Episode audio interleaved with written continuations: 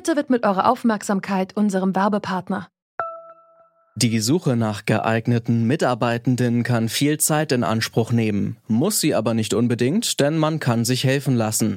Zum Beispiel mit den Premium-Stellenanzeigen von Indeed, denn damit wird eure Stellenanzeige in der Suche sichtbarer und Bewerberinnen und Bewerber werden schneller auf euch aufmerksam. Indeed schenkt euch jetzt 75 Euro Startguthaben für eure Premium-Stellenanzeigen.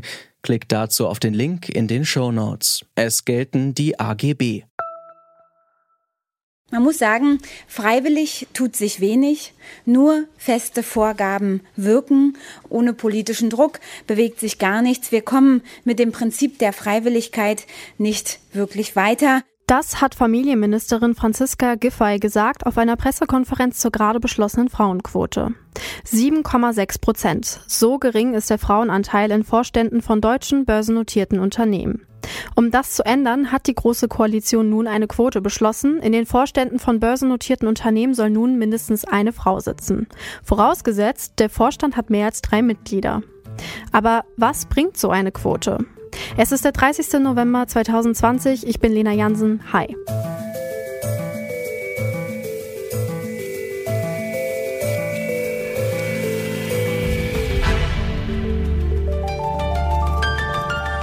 Zurück zum Thema.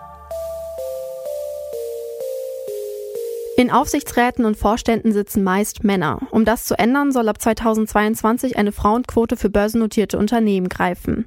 Was eine solche Quote bringt, darüber habe ich mit Christina Tröger gesprochen. Sie ist Präsidentin des Netzwerks Club Europäischer Unternehmerinnen. Sie ist auch selber Geschäftsfrau und hat mir von ihren Erfahrungen in einer männlich dominierten Branche erzählt. Was würden Sie sagen, welchen Frauen wird durch die Quote der Weg erleichtert und welchen vielleicht nicht? Also es ist so, dass ich damals habe ich mitgearbeitet übrigens an der Quote für die Aufsichtsräte, die 30 äh, Prozent Quote, die heute in den DAX notierten Aufsichtsräten eben auch zu finden ist. Und ich bin selbst in einem Aufsichtsrat und ich war erst alleine dort drin, was sich nicht so gut anfühlte und ähm, ich kam dann, äh, dann kam eine weitere Frau und eine weitere Frau dazu. Also ich halte ehrlich gesagt nichts davon, dass man nur eine Frau in einem Vorstand hat. Also es ist wirklich besser für beide beide Seiten, wenn zwei Frauen in einem Vorstand sind.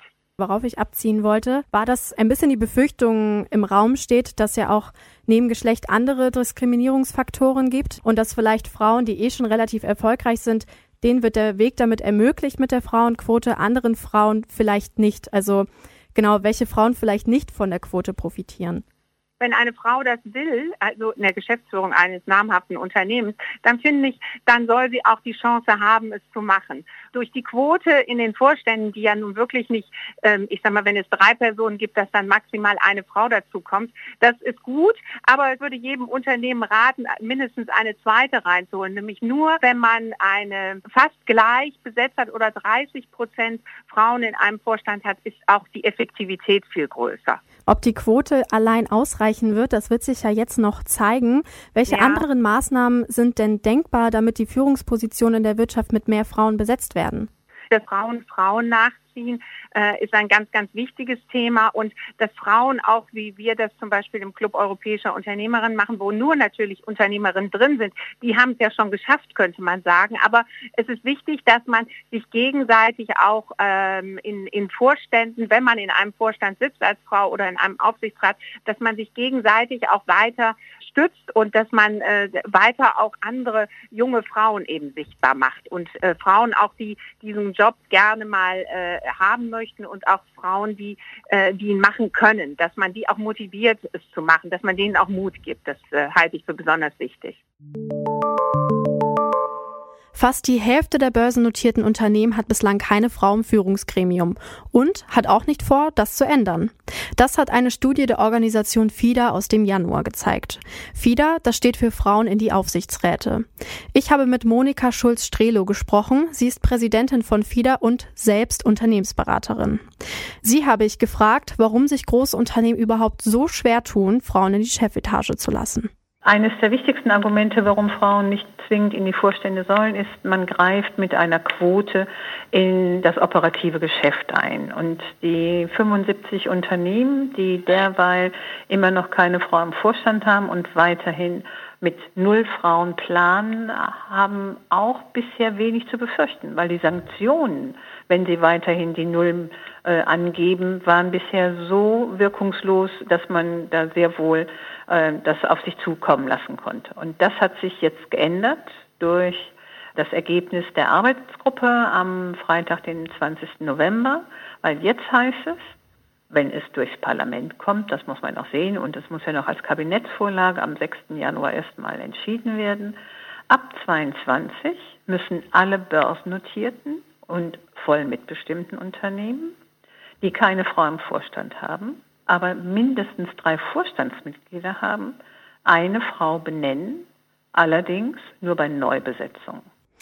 Sie selbst sind ja Unternehmensberaterin und Sie arbeiten ja auch sicher mit Unternehmen zusammen, die Frauen im Vorstand haben. Können Sie dann auch Unterschiede erkennen in der Unternehmensstruktur zum Beispiel im Vergleich zu männlich geführten Unternehmen? Frauen in Vorständen und das wäre mal dieses berühmte Bild der gemischten Teams haben andere Ergebnisse. Was wir feststellen können, dass die Unternehmenskultur eine komplett andere ist. Und gerade jetzt in den Zeiten von Corona wird diese Unternehmensführungsform, die nicht mehr nur streng hierarchisch ist, sondern partizipativ, also das heißt die Teams mitnehmen, auf die Menschen eingehen und nicht von oben nach unten immer durchdeklinieren, wie das bisher ist, wird das äh, zunehmend wichtiger werden, weil das ist, glaube ich, auch der Führungsstil der Zukunft. Die neu vereinbarte Frauenquote, die trifft ja nur auf Frauen in hohen Positionen zu, nicht für den großen Rest des Arbeitsmarktes. Was nutzt das denn Frauen, die erst gar nicht in die Nähe von den Vorstandspositionen kommen? Was total wichtig ist, dass für junge Frauen, zumindest aus meiner Sicht, es schon ein wichtiges Signal ist, wenn Sie sich Unternehmen anschauen, wo Sie sich bewerben möchten, dass da in den Vorständen auch Frauen sichtbar werden und nicht nur wie bisher häufig eine rein männerdominierte Führungsebene ist. Das ermuntert viele junge Frauen, dass sie sagen, das, was die Frau schaffen kann, da kann ich mich auch hinbewegen. Und in den Unternehmen, in denen auch Frauen mit im Vorstand sind, sind die Themen, die ja für junge Frauen sehr entscheidend sind, die Vereinbarkeit in, von Beruf und Familie, weil sie ja irgendwann doch die meisten eine Familie planen und wie man das gut miteinander verbindet. Diese Themen sind in Unternehmen, wo Frauen in Führung sind, werden die häufig anders aufgegriffen als in rein männerdominierten Unternehmen. Also es gibt schon viele Vorteile, auch für junge Frauen, selbst wenn sie noch nicht übermorgen auf einer Vorstandsposition sind. In börsennotierten Unternehmen gibt es voraussichtlich bald eine Frauenquote. Das ist schon mal ein guter Schritt. Frauen im Vorstand verändern die Unternehmenskultur. Sie können junge Aufsteigerinnen unterstützen, schon allein durch ihre Vorbildfunktion. Viele andere Formen von Benachteiligungen werden aber nicht mitgedacht. Ein Wundermittel für mehr Geschlechtergerechtigkeit. Das wird die Quote wohl nicht sein, aber ein wichtiger Baustein auf dem Weg dorthin. Das war's von uns für heute. An dieser Folge mitgearbeitet haben Charlotte Nate, Alea Rentmeister und Andreas Popella. Chef vom Dienst war Dominik Lenze und mein Name ist Lena Jansen. Ciao. Zurück zum Thema vom Podcast Radio Detektor FM.